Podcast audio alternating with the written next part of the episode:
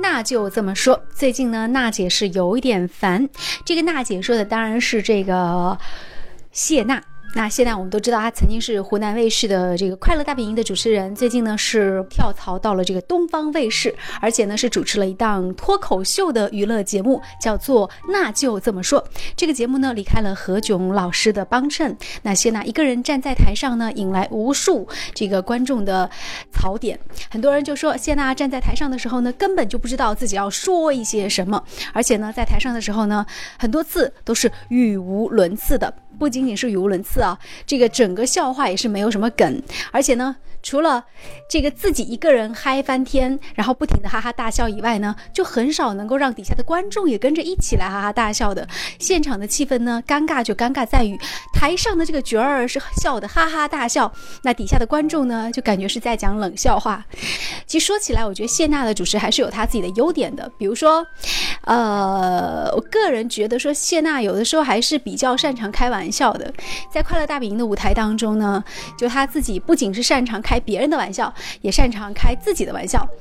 第二，谢娜的反应速度还是挺快的，尤其是在跟何炅搭戏的时候，这个何炅是负责主线的，就像一个文章一样，这个所有的段落大意是由何老师来起领的。谢娜呢，主要是负责在这个段落大意当中，在每一段当中啊，增加一点笑点，这个就很好啦来。但如果说把文章的这个主旨大纲由谢娜拿下来的话呢？娜姐就觉得有一些吃力啦。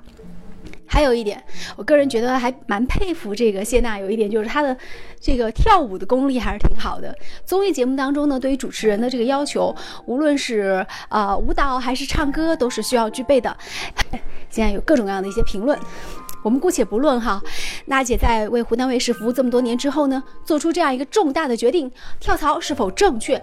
实际上，我倒是觉得说，她可能也觉得一些压力，因为其实从二零。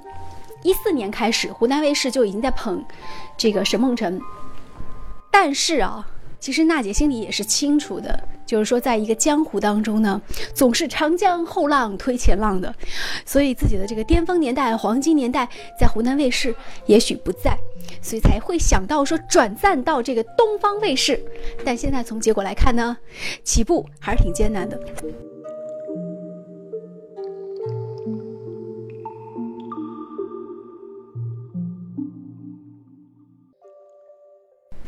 魏小龙呢？就是关于谢娜的各种质疑啊，从她刚刚出道的时候呢，就已经是时刻伴随着她了。但是为什么她还能够越挫越勇，并且呢，获得了很多让人瞩目的一些奖项？其实最关键的地方就是在于一个好汉几个帮，这是一个最关键的地方。我们说。说谢娜离不开何炅，但是说何炅呢，也不能够不提所谓的快乐家族。他们那几个人，每一个人呢，如果说单独拿出去的话，可能都会有欠缺。包括我们说前几天刚刚结束的，就是说湖南卫视的那个《谁是歌王》这么一个大型的一个现场秀里面，就是由何炅担当主持的。而他独自上场的一个何炅呢，也被很多的网友差评了呀。哎，差评了。他说，哎，也有问题啊。何炅好像，呃，一个人似乎是能力不够啊，等等。就实际上，快乐家族正是那个家族式的一个特点呢，使得每个人就像一个哎，就像一个零件一样，他互相补台，取长补短。所以说，我们为什么每次看到所谓的快乐家族里面的人员的时候啊，总觉得，哎，似乎大家都总有不足的地方。可是当他们集体出现的时候呢，还是能够引发。共同引发大家的一个嗨点，是吧？这关键之处就是在于什么呢？共同成长和共同进步。那么这一次我们可以看到，谢娜的选择，她毅然而然的从湖南卫视里面，哎，出走了。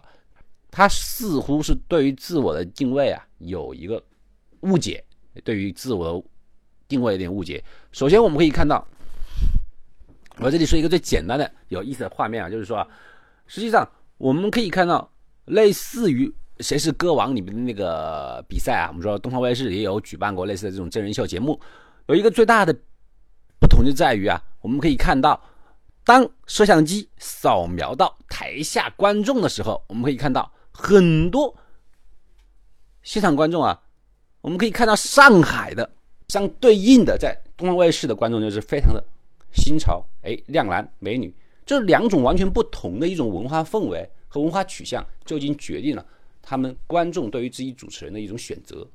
就风格是不同的，不同的台。好，我们就说到这里，再见。